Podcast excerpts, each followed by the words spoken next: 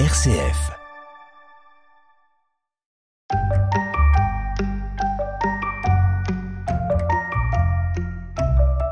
Bonjour à toutes et à tous. Bienvenue sur Zeus et compagnie pour partir à la découverte de la mythologie gréco-romaine. Après avoir découvert Athéna, divinité de la stratégie militaire et de l'ordre, je vous propose de partir à la découverte de la divinité qui incarne la guerre dans toute sa violence. Arès, de son nom grec, ou Mars. Zeus et compagnie. Un podcast RCF présenté par Lauriane Hungbio.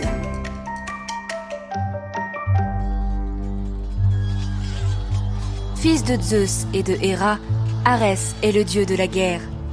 Les légendes, dont les récits d'Homère, décrivent une divinité sanguinaire et cruelle, prenant plaisir à semer mort et destruction sur le champ de bataille. Son nom même signifie le fléau, la malédiction et le tueur. Redoutable par son caractère violent et agressif, Arès est peu apprécié des dieux, y compris de ses propres parents mais il trouve tout de même une alliée auprès de la déesse de la beauté Aphrodite qui tomba amoureuse de lui. Pourtant mariée avec Héphaïstos, le dieu forgeron, Aphrodite fera d'Arès son amant. Selon la légende, Arès vivait en Thrace, une région sauvage au climat austère, abritant des peuples à l'esprit agressif et combatif, comme le peuple des Amazones dont Arès ou Mars est souvent désigné comme le père.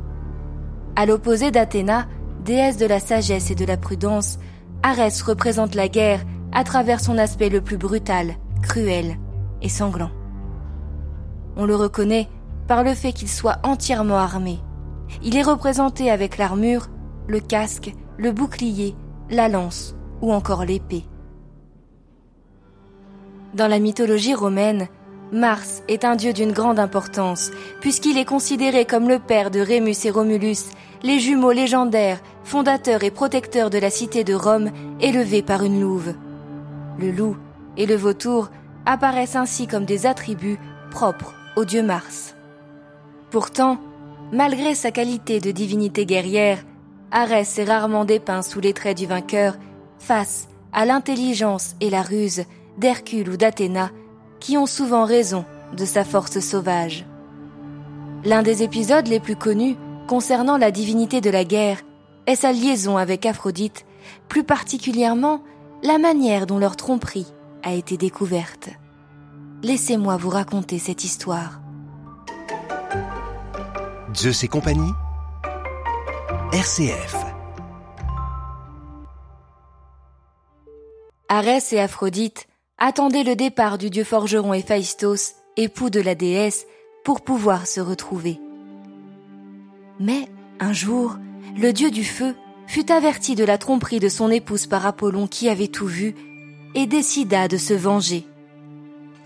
D'une incroyable force créatrice, Héphaïstos conçut dans sa forge un filet extrêmement robuste, mais également d'une finesse telle qu'il paraissait invisible aux yeux des dieux eux-mêmes. Après l'avoir fixé à son lit, Héphaïstos prétexta un voyage à Lemnos, sa terre natale. Aussitôt parti, Arès profita de l'absence du dieu pour venir coucher avec son amante Aphrodite. Et c'est ainsi que le piège se referma sur eux. Ils furent soudainement immobilisés dans le filet mis en place par le dieu du feu. Héphaïstos sortit de sa cachette et acheva sa vengeance en appelant tous les dieux à témoins, qui devant la scène éclatèrent de rire. Le couple finira par être libéré grâce à l'intervention de Poséidon.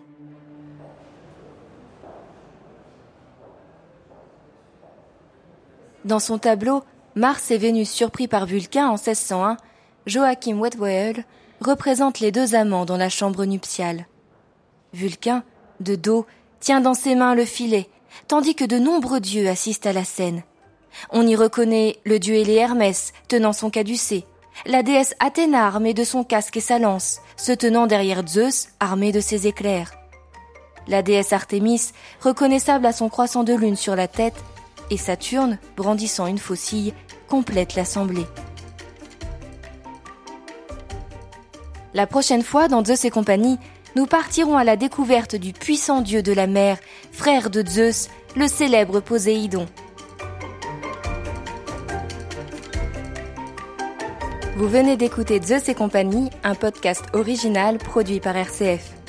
Pour découvrir d'autres figures marquantes de la mythologie grecque, rendez-vous sur notre site rcf.fr ou sur votre plateforme de podcast préférée.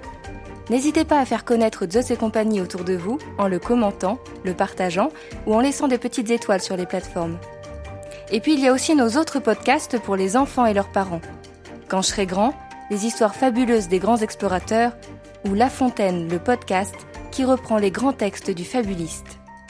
Des podcasts à découvrir partout, tout le temps. Bonne écoute et à très bientôt pour de nouvelles aventures mythologiques.